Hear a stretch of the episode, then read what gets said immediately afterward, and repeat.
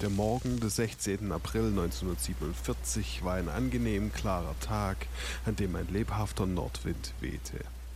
Kurz vor 8 Uhr morgens entfernten Hafenarbeiter die Lugendeckel des Laderaums 4 des französischen Schiffes Grand Caen, als sie sich darauf vorbereiteten, den Rest einer Ladung Ammoniumnitratdünger an Bord zu bringen. Rund 2300 Tonnen befanden sich bereits an Bord, davon 880 im unteren Teil von Laderaum 4. Der Rest der Schiffsladung bestand aus großen Kugeln aus Sisalgarn, Erdnüssen, etwas Sporausrüstung, Tabak, Baumwolle und einigen kleinen Kisten gefüllt mit Munition. Mehrere Hafenarbeiter stiegen in den Laderaum hinab und warteten darauf, dass die ersten Paletten mit den 45 Kilo Paketen vom Hafen aus ins Schiff gehoben wurden. Kurz darauf roch jedoch jemand Rauch. Es wurde etwas Rauch zwischen den Laderäumen und dem Schiffsrumpf beobachtet, ungefähr acht Schichten Säcke in die Tiefe. Weder ein Krug voll Trinkwasser noch der Inhalt von zwei Feuerlöschern, die von Besatzungsmitgliedern geliefert wurden, schienen dem nun aufkommenden Brand etwas auszumachen. Als das Feuer weiter wuchs, hiefte jemand einen Feuerwehrschlauch ins Boot, aber das Wasser wurde nicht eingeschaltet. Da sich das Gebiet schnell mit Rauch füllte, wurden die Hafenarbeiter aus dem Laderaum befohlen. Während Leonard Boswell, der Hafenvorarbeiter, und Peter Sutherman, der Superintendent der Verstauer, besprachen, welche Maßnahmen zu ergreifen waren, erschien der Kapitän der Grand Caen und erklärte in halbverständlichem Englisch, dass er das Feuer nicht mit Wasser löschen wollte, weil es die Ladung ruinieren könnte. Stattdessen beschloss er, die Flammen zu unterdrücken, indem er die Luken lahmlegte und mit Planen bedeckte, die Ventilatoren schloss und das Dampfsystem einschaltete. Auf Wunsch des Kapitäns begannen die Verstauer vorsorglich, die Kisten mit kleinen Munitionen aus dem Schiff zu hieven. Als das Feuer weiterhin wuchs, zwang die erhöhte Hitze die Verstauer und einige Besatzungsmitglieder schlussendlich das Schiff zu verlassen. Daraufhin ertönte von der Grand Caen ein Alarm, der von der Sirene der Texas City Terminal Railway Company schnell wiedergegeben wurde. Trotz eines Streiks der Telefonarbeiter gelang es dem Vorarbeiter Suderman, der inzwischen ernsthaft besorgt war, die Feuerwehr zu erreichen und Galveston wegen eines Feuerwehrbootes anzurufen. Es war jetzt ungefähr 8.30 Uhr morgens. Zu diesem Zeitpunkt blies der wachsende Druck des in Laderaum 4 eingespeisten Dampfes die Lugendeckel nach oben. Und eine dicke, orangefarbene Rauchsäule stieg am Morgenhimmel auf. Von seiner ungewöhnlichen Farbe und den Sirenen angezogen, versammelten sich mehrere hundert Zuschauer ein paar hundert Fuß entfernt an der Spitze des Schiffes. 26 Männer und die vier Lastwagen der Freiwilligen Feuerwehr, gefolgt vom Feuerwehrteam der Republic Oil Refining Company, kamen vor Ort an und stellten ihre Schläuche auf. Ein Foto, das gegen 8.45 Uhr aufgenommen wurde, zeigt mindestens einen Brand, der auf dem Deck der Grand Caen lodert und anscheinend heiß genug war, um das Wasser drumherum zu verdampfen. Gegen 9 Uhr brachen Flammen aus der offenen Luke aus und Rauch wurde verschiedentlich als hübsche goldene, gelbe Farbe und als orangefarbener Rauch im Morgensonnenlicht schön anzusehen beschrieben. Zwölf Minuten später löste sich die Grand Caen in einer gewaltigen Explosion in seine einzelnen Moleküle auf. Die Explosion war bis 250 Kilometer entfernt zu hören. Das Fiasko. Season 1, Episode 6. Ein Unglück kommt selten alleine.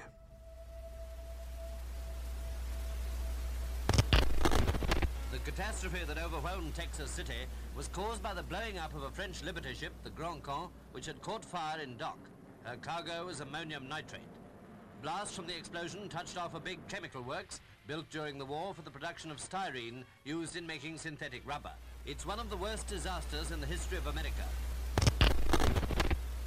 Ein riesiger Pilz, der wie eine Wolke aussah, ragte mehr als 200 Meter in die Morgenluft und die Schockwelle warf zwei leichte Flugzeuge quer durch den Himmel.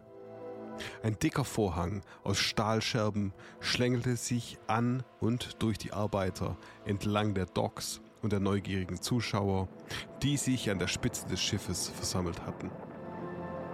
Der Druck und die Hitze der Explosion löste die Leichen der Feuerwehrleute, die sich noch an Bord befanden, und ebenso die Schiffsbesatzung in Sekundenbruchteilen auf. Im Monsanto-Werk auf der anderen Seite des Piers kamen 145 von 450 Schichtarbeitern sofort ums Leben. Eine fünf Meter lange Welle, die durch die Wucht der Explosion aus dem Meer gestoßen wurde, fegte einen großen Stahlkahn an Land und riss tote und verletzte Personen zurück in das Wasserbecken, als sie sich zurückzog. Fragmente der Grand Con, von denen einige mehrere Tonnen wogen, regneten einige Minuten lang im Hafen und in der Stadt nieder und dehnten die Zahl der Opfer und Sachschäden bis weit in das etwa 1,5 Kilometer entfernte Geschäftsviertel aus. That explosion uh, has killed hundreds of persons. Uh, some estimates are as many as 1,000. So it's really worse than any invasion that could ever happen happen to any land. We're going to stay here until things are well under control. Uh, we're to the uh, just this side of the grain elevator, and the boys are now working on the on the dock. Station uh, pumper, uh, number three's pumper is just off of the uh, grain elevator, and everything's working fine. Uh, we have another company in town taking care of the city of Texas City. Uh, we're going to stay over here, and this thing is well under control. So you folks that have these boys over here fighting these fires, don't worry about them. They're all okay, and they're doing a bang-up job. We have to do a good job. There's lives here and bodies, uh, lives are saved and bodies yet to get, and we'll stay here until the job is done. Fallende Splitter bombardierten Gebäude und Öllagertanks in nahegelegenen Raffinerien, rissen Rohre und Tanks mit brennbaren Flüssigkeiten auf und lösten zahlreiche Brände aus. Nach dem Splitter fielen brennende Kugeln aus Sisal und Baumwolle von der Schiffsladung vom Himmel und trugen zum eskalierenden Chaos weiter bei. Die schiere Kraft der Explosion und die hochaufragende schwarze Rauchwolke, die in den Himmel stieg, sagten jedem Menschen innerhalb von 35 Kilometer Reichweite, dass etwas Schreckliches passiert war. Die Leute auf der Straße in Galveston wurden auf den Bürgersteig geworfen und um sie herum zersplitterten die Glasfronten. Gebäude schwankten in Baytown 20 Kilometer weiter nördlich. Die hochaufragende Rauchsäule diente als Leuchtfeuer für Autofahrer, die auf der Autobahn Houston-Galveston fuhren. Einige von ihnen wandten sich sofort an Texas City, um zu helfen. In Texas City selbst begegneten von der Druckwelle betäubte Stadtbewohner, die zu den Docks gingen, bald verwundeten Personen, die aus dem immer noch herumwirbelnden Rauch und Flammen taumelten und größtenteils mit einer dicken Schicht schwarzen, öligem Wasser bedeckt waren. Viele qualvolle Stunden sollten vergehen, bevor ein Anschein von Ordnung den Schock und die Verwirrung zu ersetzen begann. Als die Zahl der Verletzten die drei kleinen medizinischen Kliniken der Stadt schnell überwältigte, wurde das Auditorium der Stadt als provisorisches Erste-Hilfe-Zentrum in Dienst gestellt. Innerhalb einer Stunde kamen Ärzte, Krankenschwestern und Krankenwagen ungehindert aus Galveston und den nahegelegenen Militärbasen an. Schwerverletzte wurden in Galveston Krankenhäuser und später in Militärstützpunkte und sogar nach Houston 50 Meilen entfernt gebracht. Staatstruppen und Polizeibeamte aus nahegelegenen Gemeinden halfen der 17-köpfigen Polizei von Texas City, die Ordnung aufrechtzuerhalten, ebenso wie die Suche und Rettung von weiteren Verwundeten. Das hätte nun das Ende dieses schrecklichen Vorfalls sein können. Die Verwundeten wurden versorgt und Texas City hat sich nach langen Jahren des Wiederaufbaus aufgerappelt.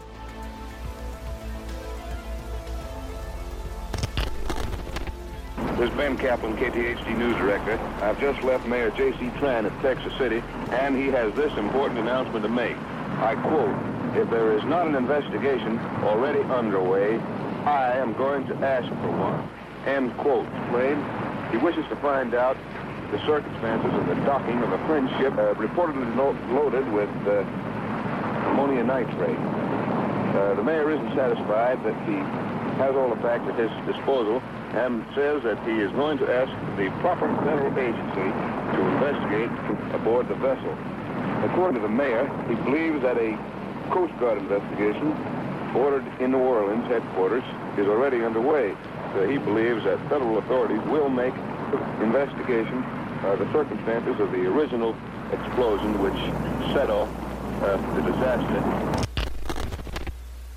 Der Schrecken war noch lange nicht vorbei. Aber wie der Volksmund es so schön sagt, ein Unglück kommt selten alleine. Here comes another explosion. The sky. You have just heard it. We are bending down. Sky is like broad daylight. No one knows what it is from where we are. We have all hit the ground. Als aus vielen Kommunen und kleineren Städten Hilfe nach Texas City strömte, dachte niemand viel über dieses andere Schiff nach, das im angrenzenden Dock festgemacht war. Das zweite Schiff war mit Schwefel sowie weiteren 1000 Tonnen Ammoniumnitratdünger beladen. Die Wucht der Explosion der Grand Caen hatte das Schiff aus seinem Liegeplatz gerissen und ihn über den Pier treiben lassen, wo er gegen ein anderes Schiff, die Wilson Bikini, prallte. Das Schiff wurde schwer beschädigt, aber viele seiner Besatzungsmitglieder blieben, obwohl verletzt, etwa eine weitere Stunde an Bord, bis der dicke, ölige Rauch und die Schwefeldämpfe, die über die Uferpromenade trieben, den Kapitän und die Crew zwangen, das Schiff zu verlassen. Viel später, am Nachmittag, bestiegen zwei Männer, die nach Opfer suchten, das Schiff und bemerkten Flammen aus einer der Laderäume. Obwohl sie dies sofort jemanden am Hafen meldeten, vergingen noch etliche Stunden, bis jemand die Bedeutung dieser Situation analysierte und verstand. Erst gegen 23 Uhr bemühten sich ein paar Schlepper mit Freiwilligen aus Galveston darum, das brennende Schiff von den Docks wegzuziehen. Obwohl die Ankerkette durchtrennt wurde, konnten die Schlepper das Schiff nicht aus dem Hafenbereich ziehen. Um 1 Uhr morgens 17 Stunden nach dem Beginn des Unglücks schossen Flammen aus dem Laderaum des zweiten Schiffes. Die Schlepper trennten daraufhin die Schleppleinen sofort und bewegten sich schnell aus dem Dock. Nicht ganz zehn Minuten später explodierte das Schiff in so einer gewaltigen Explosion, die Zeugen für noch mächtiger hielten als die der Grand Caen. Well, more lying on the ground. It may have been another barge that went up. The sky is still red. We are all hitting the dirt. I hope you can hear me. This is Kaplan, your KTHD news director, with the entire KTHD news staff lying down. Folks are running in the street. Some metal landed within 10 feet of us. Here comes the man now. Have you come from the dock? All I know it was a ship that was being pulled away that they told us down there that was loaded with flour and it was not in any danger of it exploding. If it contained flour and lumber, well, I'll tell you one thing, flour and lumber certainly blows, and I'm not trying to be comic at a time like this either. Obwohl die Verluste geringer waren, weil Rettungskräfte den Hafenbereich evakuiert hatten, verschärfte die zweite Explosion die bereits sehr schweren Sachschäden noch um ein gigantisches Vielfaches. In dem, was Zeugen als etwas bezeichneten, das einem Feuerwerk ähnelte, wölbten sich glühende Stahlbrocken, die früher einmal das Schiff gewesen waren, hoch in den Nachthimmel und regneten über einen weiten Radius verteilt über der Stadt nieder und lösten zahlreiche weitere Brände aus. Rohöltanks, die vom ersten Feuerregen verschont blieben, gingen in Flammen auf und eine Kettenreaktion breitete Brände auf andere Strukturen aus, die zuvor keinen oder nur einen sehr geringen Schaden erlitten hatten. Als die Morgendämmerung kam, waren 45 Kilometer entfernt große Säulen aus dickem schwarzem Rauch sichtbar. Diese Wolken hingen tagelang über Texas City, bis die Feuer allmählich ausbrannten oder von total erschöpften Feuerwehrmannschaften gelöscht wurden.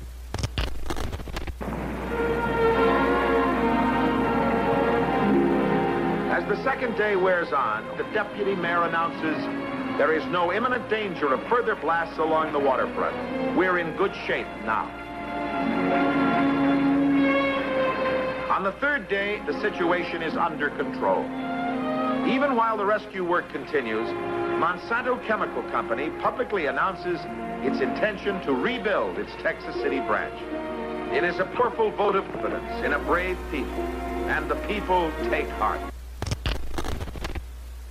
Die Explosion der Grand Caen löste die schlimmste Industriekatastrophe aus, die die meisten Opfer in der amerikanischen Geschichte forderte. Die Intensität und Wucht der Explosion und die daraus resultierende Verwirrung waren so groß, dass niemand die Anzahl der Toten und Verletzten genau bestimmen konnte. Letztendlich zählten das Rote Kreuz und das Texanische Ministerium für öffentliche Sicherheit 405 identifizierte und 63 nicht identifizierte Tote. Weitere 100 Personen wurden als vermisst eingestuft, da nie eine Spur ihrer Überreste gefunden wurde. Die Schätzungen der Verletzten sind noch ungenauer, scheinen aber in der Größenordnung zwischen 3500 und 4000 Personen zu liegen. Obwohl nicht alle Opfer in Texas City ansässig waren, entsprach die Gesamtzahl erstaunlichen 25 Prozent der geschätzten Bevölkerung der Stadt von 16.000 Menschen.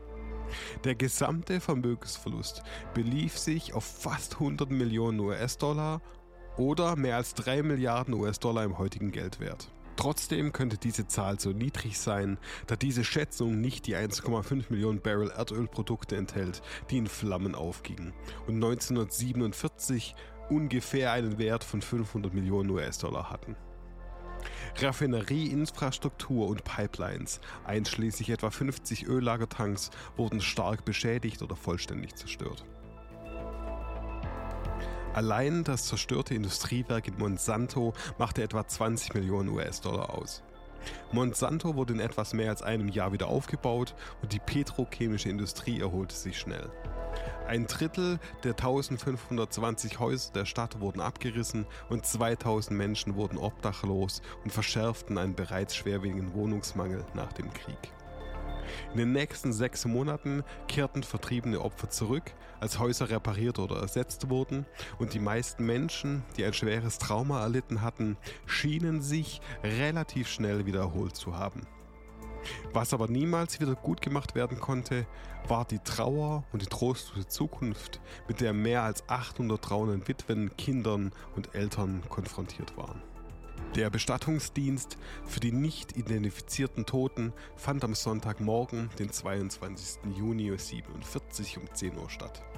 Trotz der Tatsache, dass es nur sehr wenig Vorabwerbung gab, parkten Autos bis zu 2,5 Kilometer auf und ab der Autobahn und es wurden ungefähr 5000 Menschen geschätzt, fast ein Drittel der Bevölkerung der Stadt. Die 63 Schatulden wurden von getrennten Leichenwagen aus 51 teilnehmenden Bestattungsunternehmen in 28 Städten aus Camp Wallace hergebracht. Es war eine bemerkenswerte Prozession, wahrscheinlich die längste in der Geschichte von amerikanischen Trauerfeiern. Auf diesem kleinen Grundstück zum Zeitpunkt des Gottesdienstes befanden sich die Überreste von 63 nicht identifizierten Toten, jeder in seinem eigenen Sarg, jeder in seinem eigenen ausgekleideten Grab, nummeriert und aufgezeichnet, so dass, wenn es nötig werden sollte, weitere Nachforschungen angestellt werden konnten. Niemand sonst wurde jemals auf diesem Friedhof beigesetzt. Niemand sonst wird es jemals sein. Es ist eine Ruhestätte für Unbekannte und ein Denkmal für alle, die in dieser Zeit gelitten haben. Die Memorial Cemetery in Texas City befindet sich am nördlichen Rand der Stadt und als 1991 der Friedhof vergrößert wurde, wurden die restlichen Markierungen der Gräber innerhalb einer Mauer verschoben, worauf es unmöglich wurde zu bestimmen, welches Grab eigentlich wo war. Wer genau ist auf dem kleinen Friedhof begraben? Das kann man mit Sicherheit nicht genau sagen. Aber laut Recherchen sind unter den Vermissten 19 Mitglieder der Freiwilligen Feuerwehr, 31 Mitglieder der Besatzung der Grand Camp und mehrere Schulkinder, die auf dem Pier das Feuer beobachtet hatten. Des Weiteren wird vermutet, dass unter den Vermissten auch Victor Wehmeyer, der Bestattungsunternehmer, H.J. Mikeska, Präsident und General Manager der Texas City Terminal Railway Company, Hafenmitarbeiter, Mitarbeiter von Monsanto, der Republik und des Texas City Terminals am Hafen und andere, deren Schicksal es war, an diesem Tag in der Fabrik oder auf dem Dock zu sein, zu müssen oder zu wollen. 1997 plante die Stadt Texas City sowohl die gewählte Führung als auch die freiwilligen Bürger, den 50. Jahrestag der Katastrophe von Texas City auf sinnvolle Weise zu feiern. Um sowohl an das Ereignis zu erinnern, als auch die Erholung und den Fortschritt der Stadt in den letzten fünf Jahrzehnten zu feiern. Ein Aspekt dieses facettenreichen Gedenkens war die Sammlung persönlicher Erfahrungen Überlebender. Es wurde ursprünglich angenommen, dass nur rund 200 Geschichten eingesendet werden würde. Tatsächlich wurden aber über 800 Geschichten gesammelt. Die meisten wurden von Überlebenden handgeschrieben oder einem Freund oder Familienmitglied erzählt. Die originalen, unbearbeiteten Geschichten sind im Mainland Museum von Texas City hinterlegt und stehen allen zur Verfügung, die sie sehen möchten. Diese Berichte aus der Katastrophe von 1947 in Texas City bieten eine breite Palette von Erfahrungen. Sie sind jetzt Erinnerungen, die durch jahrelange Zeit gefiltert wurden, wobei die Sichtweisen von den Gedanken und emotionalen Reaktionen jeder Person geprägt sind. Vor allem aber sind sie in ihrer Gesamtheit ein Triumph des menschlichen Geistes über eine scheinbar aussichtslose Katastrophe.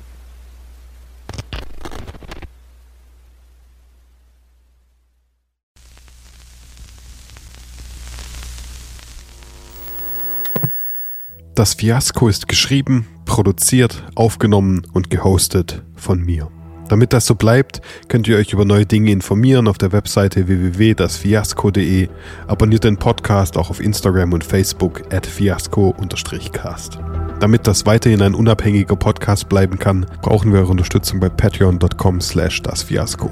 Für nur 5 Euro im Monat gibt es Early Access zu neuen Episoden und exklusiven Zugang zu Bonus-Episoden, die nicht veröffentlicht werden. Also unterstützt diesen Podcast und die Person, die dahinter steckt, unter patreon.com slash das Fiasko.